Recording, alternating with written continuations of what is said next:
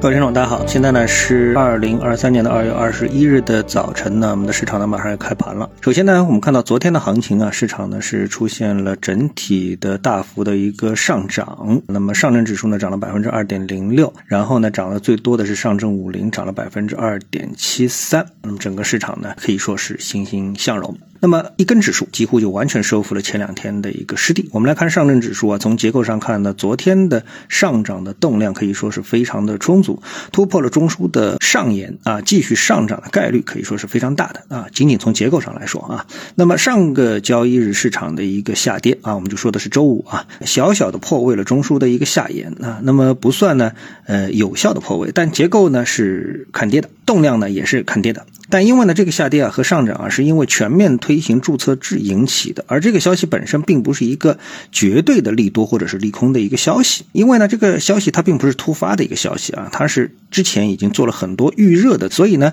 在方向上出现涨跌不定啊，可以说是比较正常的事情。所以最后呢，我们呢还是要看你的个股是不是出现了破位。那么这个呢，我们在昨天的节目当中也特别的指出了啊，因为我们现在的交易不完全是看指数，呃，主要是看自己的个股，特别是对于普通投资者而言，对吧？你持有的个股，你的结构上有没有出现结构上的下跌的危机啊？这是你是不是要减仓的最核心的原因，而不是跟着指数走啊。那么现在呢，跟着指数走已经不是目前最主流的啊，或者说是主流的交易模式了啊。大盘涨，个股涨；大盘跌，个股就跌，这个已经不是主流的模式了。那么指数呢，一般呢是提供给指数期货或者是期权的交易者来进行操作的，因为呢加了杠杆，所以更多的时候啊，这个风险控制啊就非常的重要。它呢，风险控制要比单笔是否是盈利啊要重要的多得多。你比如说，哎，昨天你说啊，有的投资者说，你看我没有听你的啊，所以我没有抛，所以你看我今天赚钱了，对吧？那么这个对于个股投资者来说是没有问题啊，但是对于期货加杠杆的这个交易者来说的话，哎，你单次赢钱不进钱是不是很重要呢？其实不重要啊，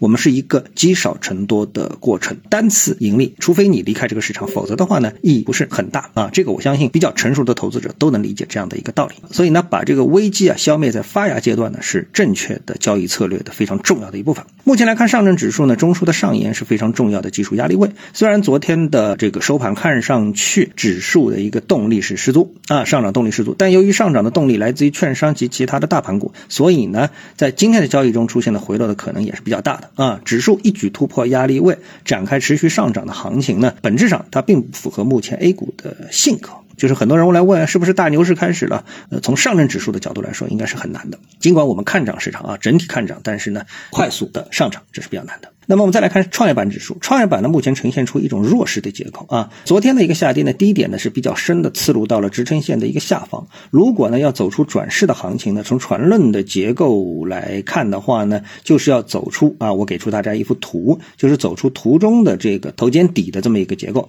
而右肩的蓝圈的地方呢是最佳的买点的位置。那你肯定要问，为什么不是现在买，要等到更高的位置买呢？因为从技术分析头肩底的这种模式来说的话呢，那它给你。进行了大数据的统计，是告诉你现在的这个位置是属于左侧交易的信号啊。左侧交易呢是一个不可靠的看涨的位置，风险呢是大于二买的一个位置啊。而我们在交易的时候呢，要时时刻刻记住如何考虑风险，如何规避风险。好，那么今天呢，我们就跟大家探讨一下，各位有什么想法或者是感受的话呢，欢迎在评论区里呢一起的交流，也希望各位呢是多多点赞、转发、订阅我的频道专辑啊。我们下期的节目时间再见。